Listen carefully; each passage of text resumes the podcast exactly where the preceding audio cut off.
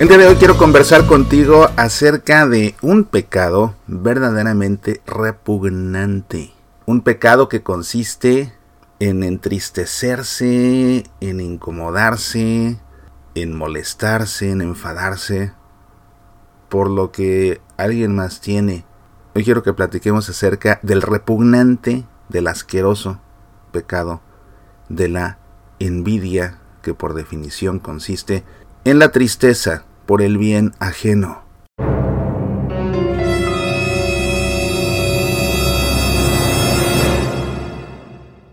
En verdad uno de los pecados más lamentables es el pecado de la envidia. Sentirse mal porque alguien tiene, y no necesariamente porque alguien tenga algo que no tiene el envidioso. Hay ocasiones en que el envidioso tiene lo mismo, pero le enfada que alguien más también lo tenga. Y por ejemplo, ese es el típico caso de las personas del yo también, pero uno más que tú. Oye, es que yo fui, comí un restaurante delicioso. Uh, no, no, no, no, no, es que tú no conoces el restaurante que yo conozco.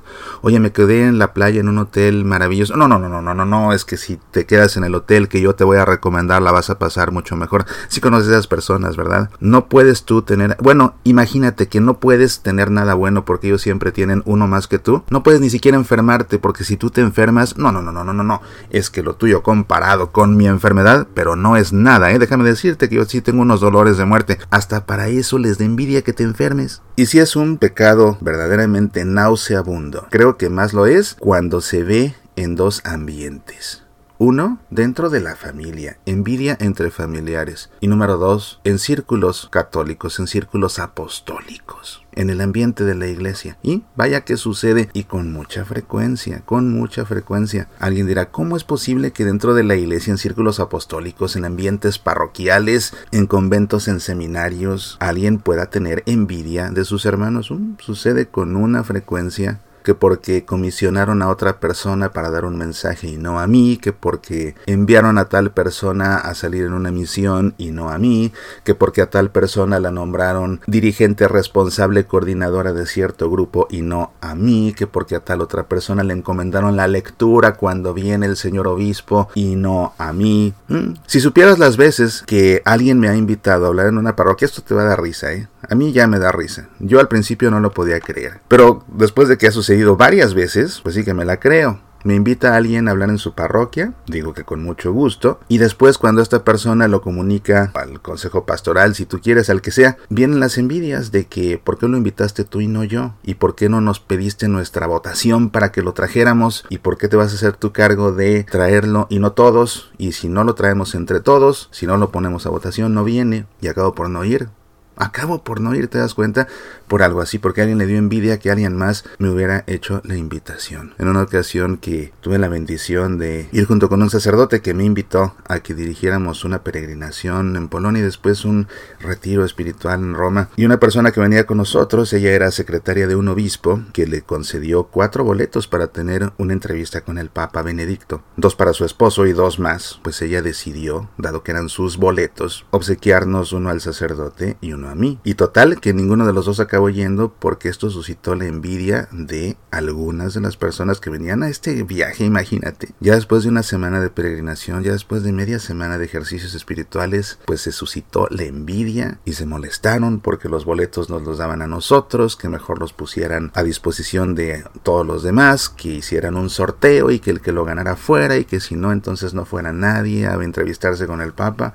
Total que para evitar más rencillas y más desasosiego, optamos el sacerdote y yo por no ir a entrevistarnos con el Papa Benedicto y nos primamos de una oportunidad de oro de una vez en la vida, gracias a la envidia de personas que participaban en un retiro espiritual en Roma. Pero bueno, también en círculos familiares esto pasa con mucha frecuencia. ¿Qué es la envidia? La envidia, te digo por definición, consiste en la tristeza por el bien ajeno, sentirse mal porque alguien tiene. El catecismo de la Iglesia Católica habla con mucho detalle y está relacionado este pecado con el décimo mandamiento de la ley de Dios, no codiciarás los bienes ajenos. En el numeral 2538, el catecismo nos dice lo siguiente. El décimo mandamiento exige que se destierre del corazón humano la envidia. Cuando el profeta Natán quiso estimular el arrepentimiento del rey David, le contó la historia del pobre que solo poseía una oveja, a la que trataba como una hija y del rico que a pesar de sus numerosos rebaños envidiaba al primero y acabó por robarle la oveja. La envidia puede conducir a las peores fechorías. La muerte entró en el mundo por la envidia del diablo. Luchamos entre nosotros y es la envidia la que nos arma unos contra otros. Si todos se afanan así por perturbar el cuerpo de Cristo, ¿a dónde llegaremos? Estamos debilitando el cuerpo de Cristo. Nos declaramos miembros de un mismo organismo y nos devoramos como lo harían las fieras. Esto es una advertencia que hace San Juan Crisóstomo y que cita con mucha contundencia el Catecismo de la Iglesia Católica, que continúa enseñando en su número 2539 la envidia es un pecado capital. Un pecado capital, ¿eh? ¿Por qué? Vamos a ver qué dice el catecismo. Manifiesta la tristeza experimentada ante el bien del prójimo y el deseo desordenado de poseerlo, aunque sea en forma indebida. Cuando desea al prójimo un mal grave, es un pecado mortal. Pon atención a esto, cuando desea al prójimo un mal grave, es un pecado mortal.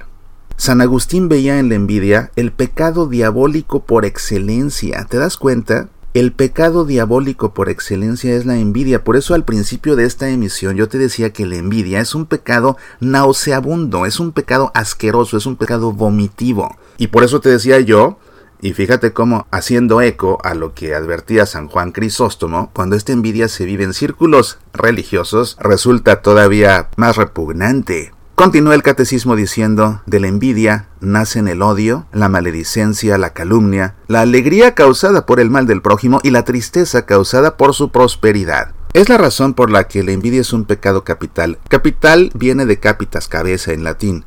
Los pecados capitales se llaman capitales porque de ellos se desprende otra serie de pecados. Así, del pecado de la envidia surgen el odio, la maledicencia, la calumnia y la alegría causada por el mal del prójimo y la tristeza causada por su prosperidad. Y si las personas envidiosas suelen hablar mal de los otros a los que les tienen envidia, suelen criticarlos, suelen menospreciarlos, porque él sí y yo no, cuando él es menos que yo. De la envidia nace la calumnia, es decir, no solo criticar al otro, sino además inventarle cosas que no son ciertas, precisamente para sobajarlo. Y además la alegría causada por el mal del prójimo. Oye, qué excelente familia tiene él y el día que se divorcian soy feliz porque su excelente familia se le vino abajo. Oye, qué gran puesto tiene él en una empresa y el día que lo despiden me siento feliz de que lo despidieron porque dejó de tenerlo. Y cómo me molesta que mi amigo sí prospere en su trabajo, sí prospere en sus negocios y yo no. Me molesta que prospere él. En vez de yo compartir el gozo, mejor me molesto. Esas son señales precisamente de envidia y son fruto de la envidia todas estas actitudes. Vale la pena que estemos alerta y no dejemos que la envidia penetre en nuestra alma. No dejemos que la envidia penetre en nuestro corazón. Como advierte San Agustín, la envidia es el pecado diabólico por excelencia. Pobrecitos de los envidiosos, porque sabes, yo creo que en la envidia que sienten por los demás, deben ellos mismos vivir en un infierno tremendo que ellos mismos se han construido, que en vez de dar gracias por lo que ellos tienen, en vez de agradecer lo que han logrado cosechar, no, ni siquiera se detienen a ver todas las bendiciones que tienen porque pasan la vida sintiéndose mal de todo lo que los demás tienen, ya sea cualidades, ya sea logros, ya sea éxito, ya sea una buena familia, ya sea un matrimonio estable, ya sea un trabajo apostólico fecundo. No hay que ser. No hay que ser. Soy Mauricio Pérez, estas son Semillas para la Vida. Escucha Semillas para la Vida también en SoundCloud, iTunes, Evox, Facebook, Twitter, YouTube, Tuning Radio y en nuestro sitio semillasparalavida.org. ¿Te gustaría sacarnos al aire en tu estación de radio católica? Escríbenos. Apasionate por nuestra fe.